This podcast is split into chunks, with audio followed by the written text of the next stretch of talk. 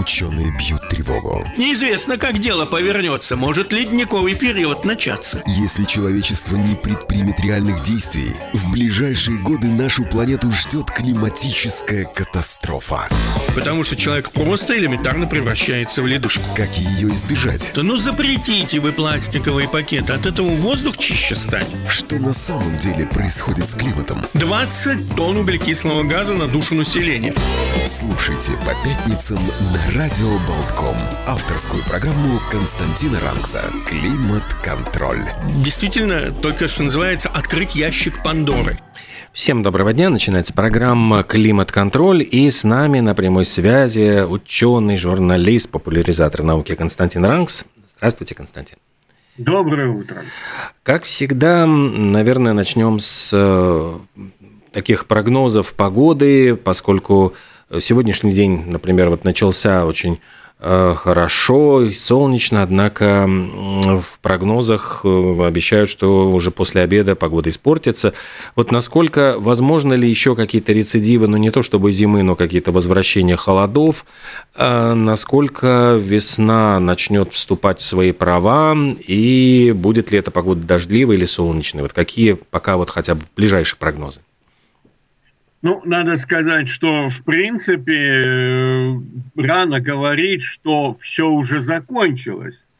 Э, как раз следующая неделя, до следующей пятницы, должна нам подарить, так скажем, определенный откат по температуре. Зима где-то в понедельник, вторник или в среду должна будет вернуться. Но это будет не такая зима, чтобы совсем зима-зима, это будет э, снижение температуры, возможно, где-то вот по Риге, именно по Риге, ну, где-то до э, минус 6, минус 7 градусов.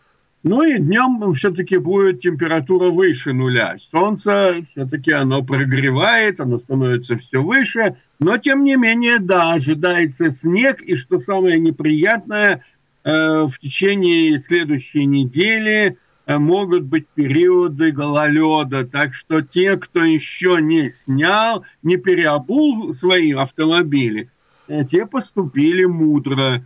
Все-таки, знаете, когда температура воздуха э, в районе так 5 градусов тепла и ниже, все-таки зимняя резина ведет себя лучше. Так говорят, во всяком случае, специалисты, и э, нет оснований им не доверять. Тут лучше перестраховаться. Э, немножко, но все-таки действительно, зачем же ездить на летней резине по гололеду? А он обещает быть.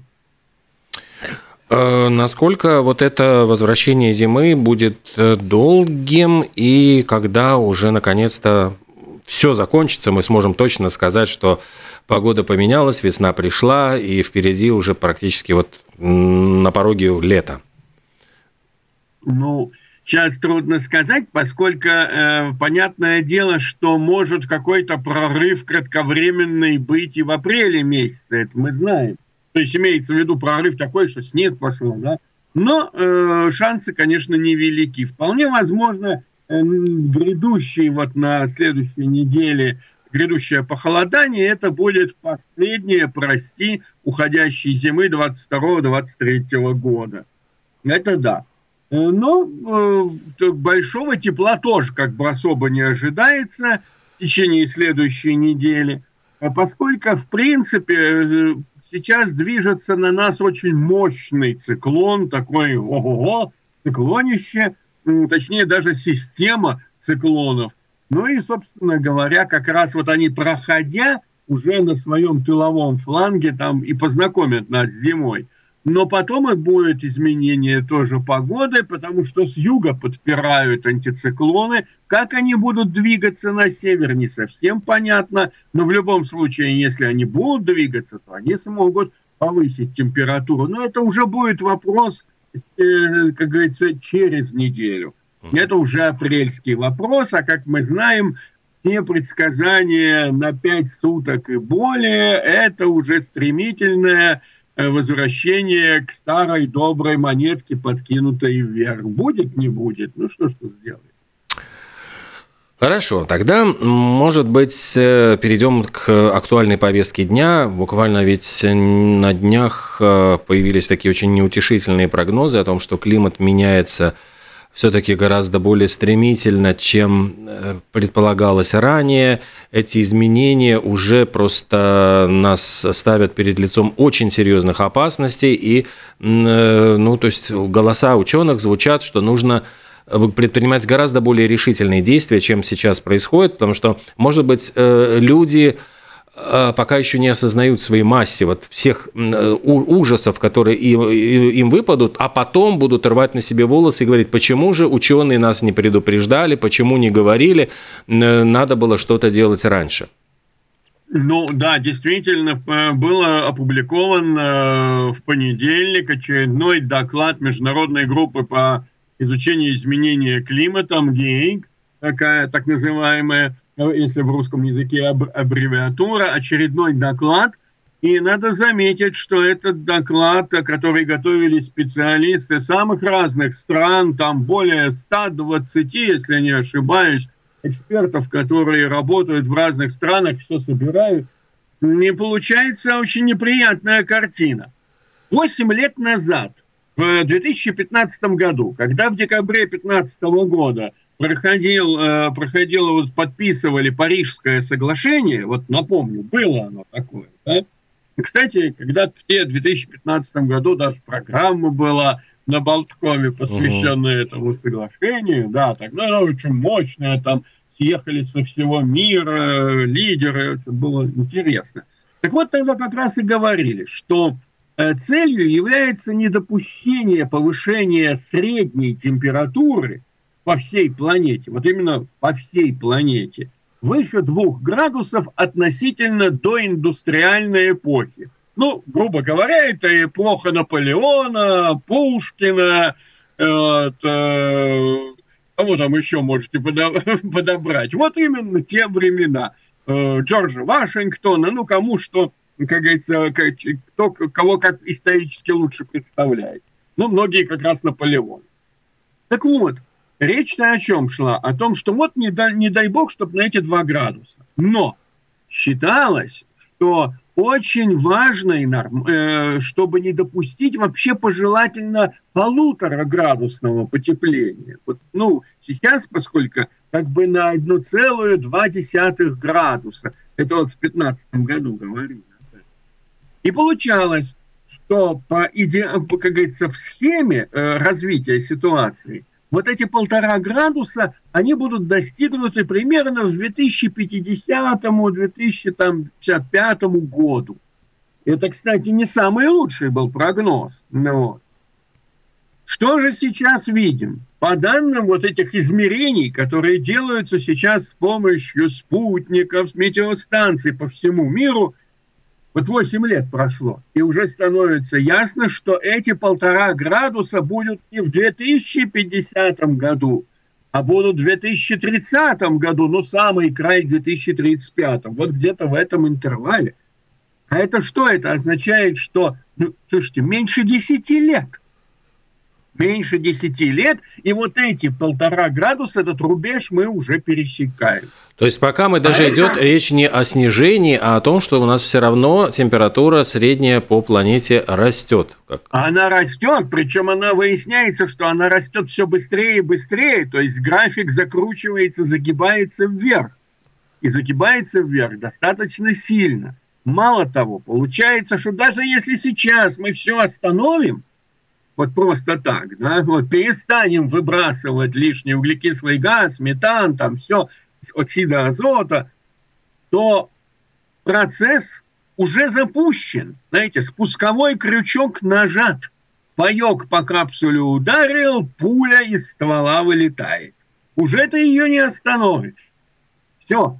И вот это э, очень сильное, как говорится, напоминание о том, что ребята, у нас процесс э, запустился.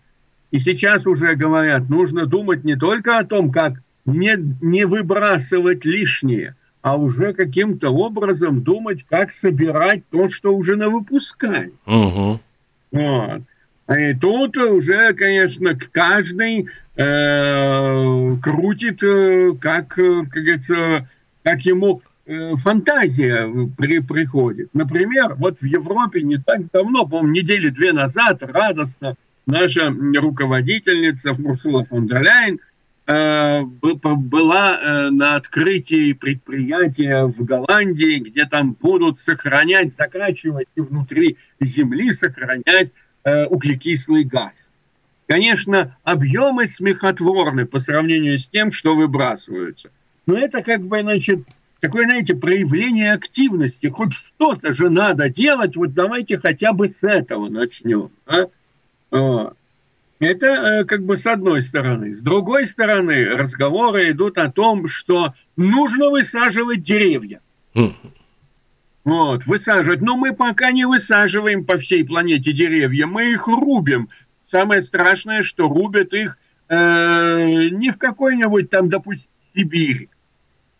Сибирь в данном случае не самый большой поглотитель углекислого газа по одной простой причине. Там деревья растут только три месяца в году. Все остальное время они из-за морозов в спячке. Деревья имеются в виду. А нужно, чтобы дерево именно росло. Росло оно в тро... растет оно постоянно круглый год в тропиках. Так вот, в тропиках их и рубят. И в Индонезии рубят, и в Центральной Африке их рубят, и в Бразилии их рубят. А руб... по всему экваториальному поясу. А рубят, я насколько понимаю, не только ради того, чтобы добыть древесину, а скорее для того, чтобы расчистить площади для э, вот э, жизни, то есть, ну, какое-то жизненное пространство. Ну, там что-то выращивать собираются или что-то добывать, например, как в Африке там добывают полезные ископаемые, Африка именно бита – под завязку, в том числе таким ценным э, веществом, как кобальтом, который позарез нужен для наших электрокаров, для наших батареек. Вот, это самые эффективные батарейки, они с кобальтом. И вот тут-то возникает головная боль о том, что как же двигаться вот путем электрификации, если, извините меня, эта электрификация приводит мало того, что там дети добывают его, там не как бы не особо с охраной труда в Африке, во многих странах, а в том числе и в связи с тем, что вырубаются огромные площади. Но тут же есть обратно, э, как говорится, разговор о том, что далеко не везде у нас э, эти деревья, они, то есть можно сказать так, ну даже если мы все там опять засадим деревьями, это нас не спасет. Mm. Поэтому идет разговор о том, что нужно думать о том, что давайте будем выращивать морскую траву. А почему? Потому что она растет хорошо, даже в достаточно северных широтах, например, в районе того же Охотского моря, Курилы, э, Северная Калифорния, Аляска, Алиутские острова. Там тоже можно. Вот это вот знаменитая ламинария, морская капуста. Это же, между прочим, не, не водоросль, это морское растение, вот, которое нормально все, оно, как говорится, с одной стороны, это морское растение э, потребляет, э, всасывает, строит свой организм так же, как и сухопутные. И с другой стороны, опять же, от нее польза есть. Ее нужно выращивать, косить, съедать, и таким образом э, как бы компенсировать э, выращивание сельскохозяйственных, э, как говорится, культур на суше. То есть, с одной стороны, людей кормим, можно животных кормить, а с другой стороны, углекислый газ связываем. Есть еще всякие технологические проекты, которые предполагают связывание углекислого газа, которые будет отлагаться на дне мировых океанов. В общем, каждый, кто хотел бы этим и поинтересоваться, может в интернете найти огромную массу всевозможных проектов. Проблема вся в том, что, во-первых, все эти проекты не проверенные до конца. Ну, кроме вот этого завода, который э, будет закачивать. И, кстати, надо сказать, что норвежцы уже и на месторождениях достаточно давно, несколько лет как, э, стали выделять углекислый газ и обратно его закачивать в недра земли. То есть вот это вроде бы, это возможно, но это объемы маленькие. не, это не глобальный процесс. А тут еще пришла новость, пришли исследователи, они ходили вокруг Гренландии и поняли, что э, лед, вот этот, который говорили вечный лед, то есть который в ледовитом океане даже летом не тает, он будет таять. Mm. И уже в течение этого десятилетия он исчезнет. Даже там, ближе к Северному полюсу, вокруг Гренландии, северной части этого острова, летом э, лед будет исчезать полностью. А что это означает? Это означает, что вода будет у нас черная, это вода-то, темная, угу. это ж не блестящий э, лед, блестящий снег, который отражает солнечные лучи. Нет, она будет нагреваться, и будет нагреваться еще сильнее. А значит, сейчас уже, как говорят, совершенно, ну, есть все данные, и спутниковые, и прочие, что называется, фото имеется тем вот эта вот полярная зона циркуляции, которая существовала э, последние, э, последние 11 тысяч лет после разрушения, окончания ледникового периода, она сама разрушается. И получается потрясающая вещь, о чем мы уже много раз говорили. Холодный воздух из Арктики вылетает за пределы своего, своего, своего вихря и уходит – зимой далеко на юг, и мы видим вот эти вот износнежные заносы, неожиданные э, периоды похолодания сильные, даже там, где это не должно быть. А с другой стороны, мы, мы видим прорыв теплого воздуха туда же, уже на север. И там, прошу прощения, температура, вот как недавно смотрели данные, получилась где-то на 15-17 градусов выше э, сезонной нормы. Вот это ненормально абсолютно. То есть разрушается вся вот эта сложившаяся э, система. Арктика перегревается, и сейчас говорят, что надо трубить о том, что делать, чтобы ее обратно охладить. Только ли в силах человечества это сделать вот сейчас, прямо одномоментно, если времени-то осталось совсем мало? А к чему э, приводит вот это нарушение циркуляции вот это вот хождение холодных масс на юг, а теплых на север. Мы знаем место, где сталкиваются регулярно эти массы. Это э, центральные штаты Соединенных Штатов Америки, аллея торнадо. Вот там-то торнадо образуется uh-huh. именно потому, что постоянно происходит столкновение перегретого влажного воздуха из Мексиканского залива, который движется на север, и холодного воздуха, сухого, который идет со скалистых гор с севера. Сейчас, ну там это специфика и материка, и горы, в общем, все как бы понятно. Здесь же сейчас, над, э, в частности, над Европой, это разрушение сложившейся системы воздушных потоков, и это наблюдается уже.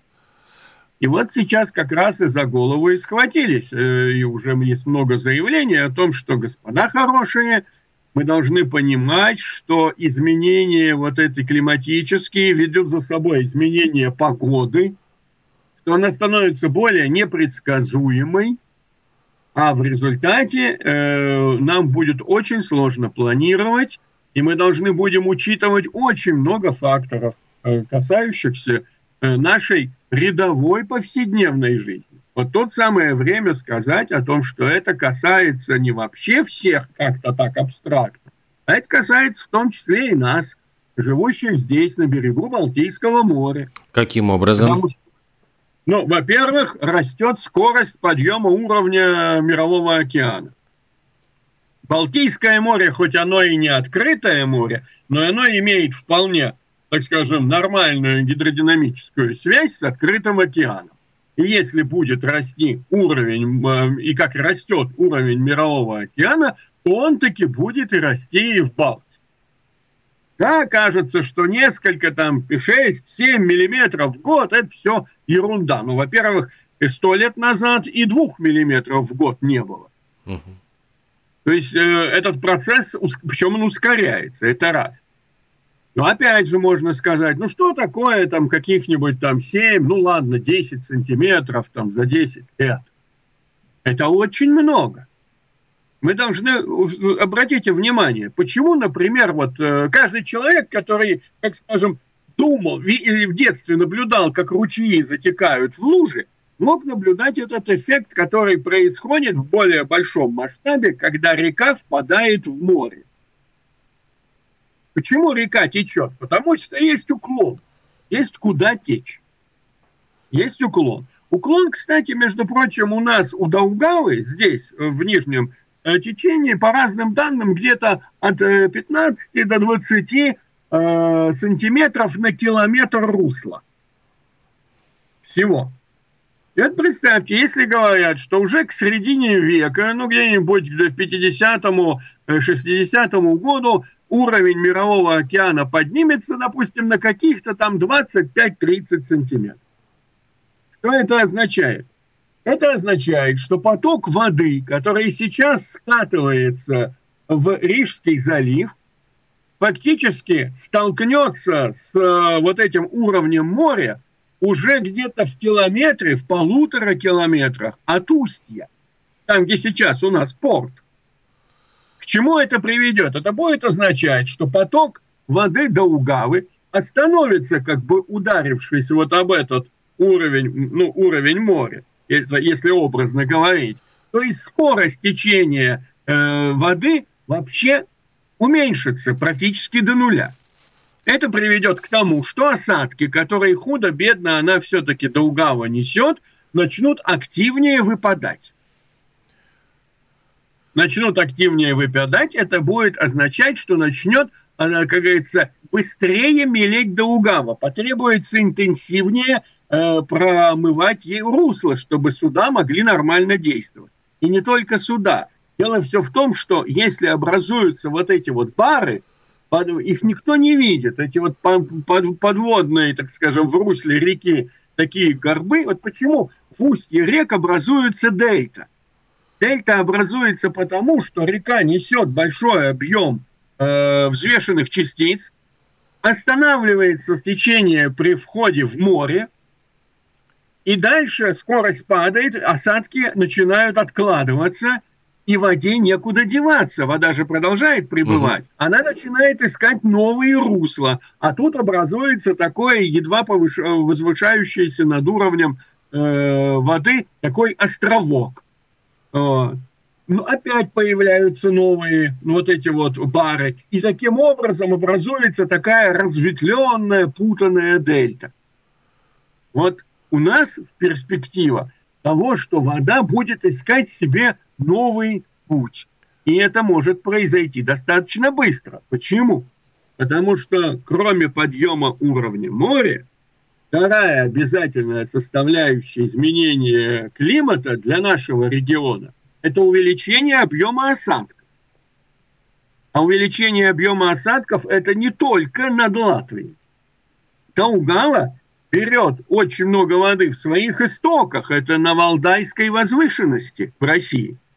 Там она начинает свой путь под названием Западная Двина, она набирает там воду и будет ее набирать больше. Потом она входит на территорию Белоруссии, там тоже есть притоки. А гидроэлектростанции, которые построили белорусы, они не имеют каких-то там уж слишком больших водохранилищ. Они, естественно, избытки воды будут сбрасывать. Эта вода пойдет уже э, мимо Даугавпилса, пойдет дальше к нашим электростанциям. У нас Каменская, Гегумская, Рижская. А них водохранилища тоже не безразмерные. И они таким образом тоже будут сбрасывать воду. Так что потоки воды будут увеличиваться в связи вот с этими самыми изменениями погодных условий, условий, с увеличением объема осадков. Причем осадки будут в основном залповые. Это означает, что как говорится, то пусто, то густо. А это прямая дорога к наводнению. Ох, все так выглядит так что, не я, очень. Я, я, говорю, тут, э, ну, я уж не говорю про то, что будут э, усиления, чаще будут ветра, чаще будут шквалы, это все понятно, да, но, но это все-таки дело такое, э, более-менее локальное, потому что не по всей стране проходят э, эти, э, торнадо, да, а вот э, с э, наводнениями, да, это проблема, которая может быть в самом ближайшем будущем.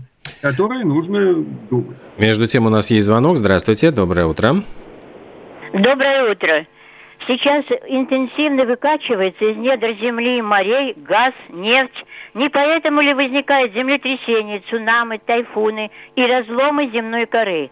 Вопрос, и до каких пределов можно выкачивать, чтобы сохранить планету? Или же это все, в конце концов, естественно, природные ресурсы восстанавливаются? Спасибо. Спасибо. Ну вот нефть восстанов... вряд ли восстанавливается. Ну, реально, нефть там, где выкачивается нефть, ее место занимает вода. Там нет никаких пустот. Вот э, в представлении, что там вот какая-то пустота такая большая. Это все пористые грунты. Э, то есть на самом деле это вот, чтобы представить себе месторождение нефти, это возьмите э, ведро крупного песка, влейте туда пару кружек нефти и все перемешайте.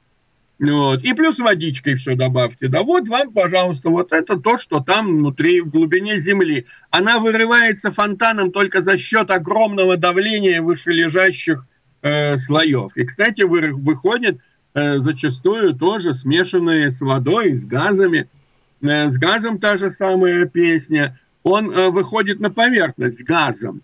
Но внутри это то же самое, что жидкость в бутылке шампанского или газировой газировки. То есть там-то он растворен в этой, в этой воде. А когда открываешь, что называется, скважину, давление падает, вот вам, пожалуйста, э, чистый газ. Его поэтому, кстати, нужно осушать.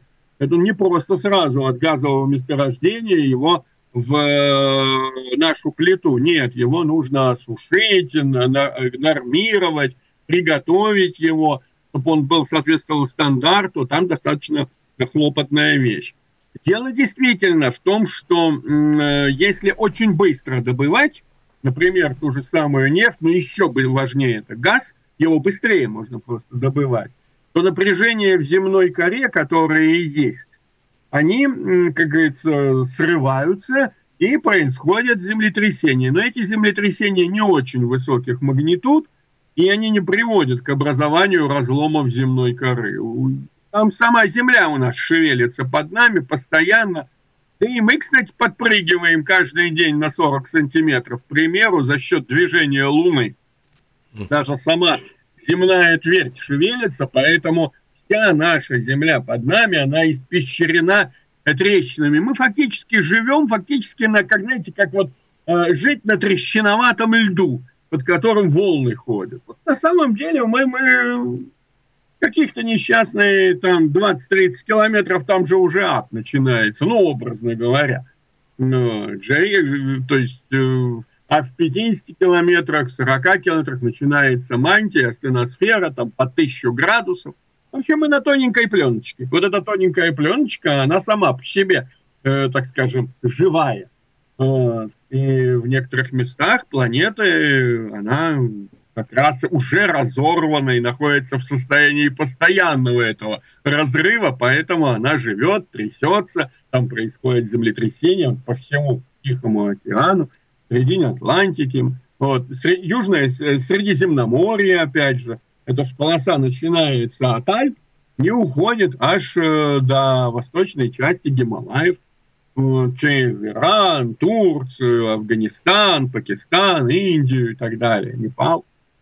Так что с Землей все ничего. Это как бы мы живем, грубо говоря, на вулкане. Мы живем на вполне живой планете, вот, где в центре, судя по всему, температура вообще как на поверхности Солнца. Вот ну, такая капелька, только слегка э, подостывшая снаружи но еще вполне, вполне горячая и поэтому живая внутри. Но и мы с вами живем, потому что она живая, потому что в центре вращается металлическое ядро, образуется магнитное поле. Наша планета – это огромный электромагнитный генератор, который создает поле, которое нас защищает от космических лучей. Иначе бы наша радиация бы нас вот всех благополучно и выжгла. Вот. А так, видите, ничего, как-то как существуем.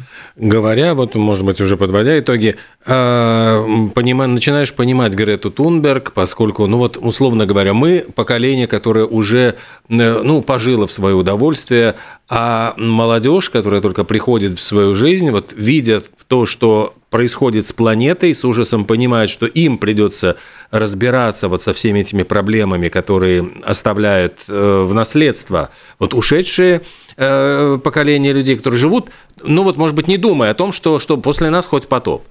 И поэтому, вот говоря про Грету Тунберг, э, с одной стороны, ведь парадокс в том, что девочка, которая прогуливала занятия для того, чтобы привлечь внимание к проблемам экологии, сейчас получает научную степень э, ну, как бы прогульщица вдруг становится э, профессором, то есть, вот, ну, не профессором, но доктором, доктором наук. Каким образом это все произошло? Не, ну тут стоит вспомнить, что тогда ей было 16 лет в 2018 году. Она начала по пятницам прогуливать уроки, сидеть напротив э, шведского парламента с картонкой, надписью «Забастовка ради климата». Но на это сначала не обращали внимания, потом стали обращать внимание – мы, кстати, начали программу «Климат-контроль» э, в сентябре 2019 года, когда Грета Тунберг впервые так э, прошумела на, уже тогда на весь мир со своими выступлениями.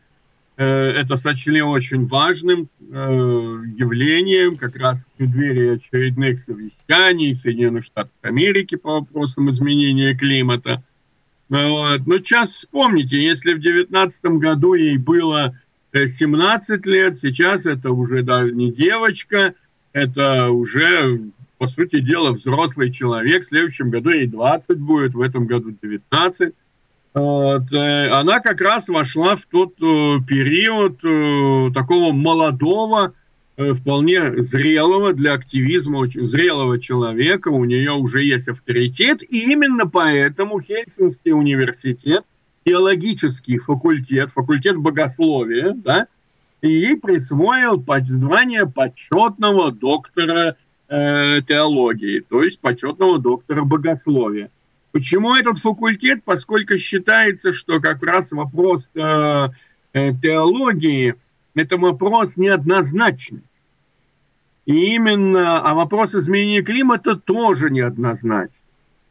И по этой причине как бы им самое то давать такой вот, э, такой вот э, звание почетное. Это почетное звание, она его вместе с президентом страны Финляндии получила и множеством других еще известных людей, но там, как говорится, в других областях.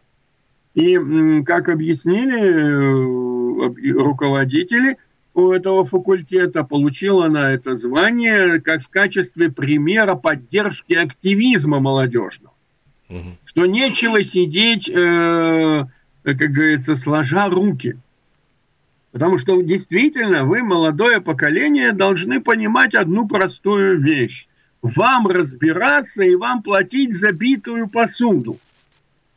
Вот наше поколение, поколение наших родителей, дедушек, прадедушек, очень весело э, существовало.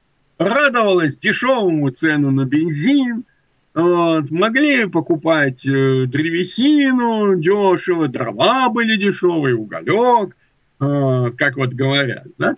Вот. вот были золотые времена, деньки, никакой головной боли, радовались полиэтиленовым пакетам, как дети. В общем, все было хорошо. Вот. Я до сих пор помню, как восторгались синтетикой в одежде. Кримплен, такие названия были.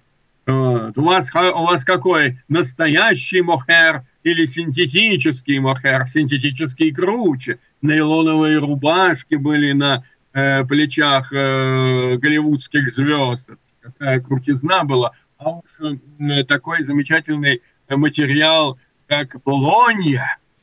Это же вообще, сейчас так подумать, ходить в этом куске пластмассы, а ведь ходили по всему миру. Но, так что надо заметить, что э, вот это вот награждение Греты Тунберг, это ведь не столько ведь самой Грете Тунберг награждение.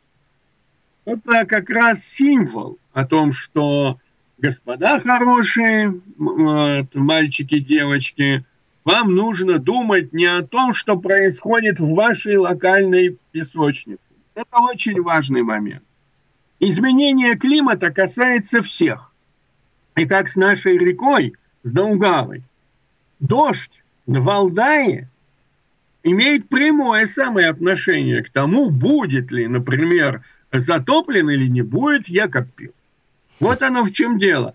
Выбросы э, труб где-нибудь в Германии, это означает, какие, что у нас выпадет с дождями здесь, у нас в Латвии опять. Вот это вот. А еще пустыня Сахара тоже на нас очень сильно влияет. Как и влияет Сибирь. Посмотрите на глобус сверху. От нас до Сибири совсем недолго. Не надо ехать по Транссибу, по железной дороге, по прямой посмотрите. Не так далеко. Поэтому, кстати, в Финляндии и в Лапландии зачастую бывают удивительные вещи погодные, когда э, теплый антициклон сибирский нагревает воздух в Лапландии на севере. Вот, угу. Выше, чем, например, на Хельсинки, где-то в тысячи километрах к югу. И мы тоже наказываемся в таком же влиянии, зоне влияния. Поэтому мы, а самое главное, что вся эта э, музыка имеет огромное значение того, как, течение Эль-Ниньо Эль или Эль-Ниньо формируется в Тихом океане. Вот оно там формируется, до конца еще непонятно почему, как это, почему это происходит. А погода меняется у нас. Поэтому никаких границ нет. Вот оно самое главное, что пытаются вот эти все активисты, э, так скажем, вбить в головы политиков. Нету никаких границ на планете, потому что мы сейчас тонем все на одном корабле. И никому, а шлюпок нет. Никому не удастся уплыть на соседнюю планету. Поэтому можно отметить, да, вот, э, вопрос э, выступ активизма Греты Тунберг имеют для нас не просто какое-то философское, абстрактное, но и совершенно жизненное, важное значение. Константин Ранкс и программа «Климат-контроль». Спасибо большое. До встречи в следующую пятницу. Будем надеяться, что поводы будут, может быть, более какими-то жизнерадостными. Спасибо. Всего доброго. До свидания.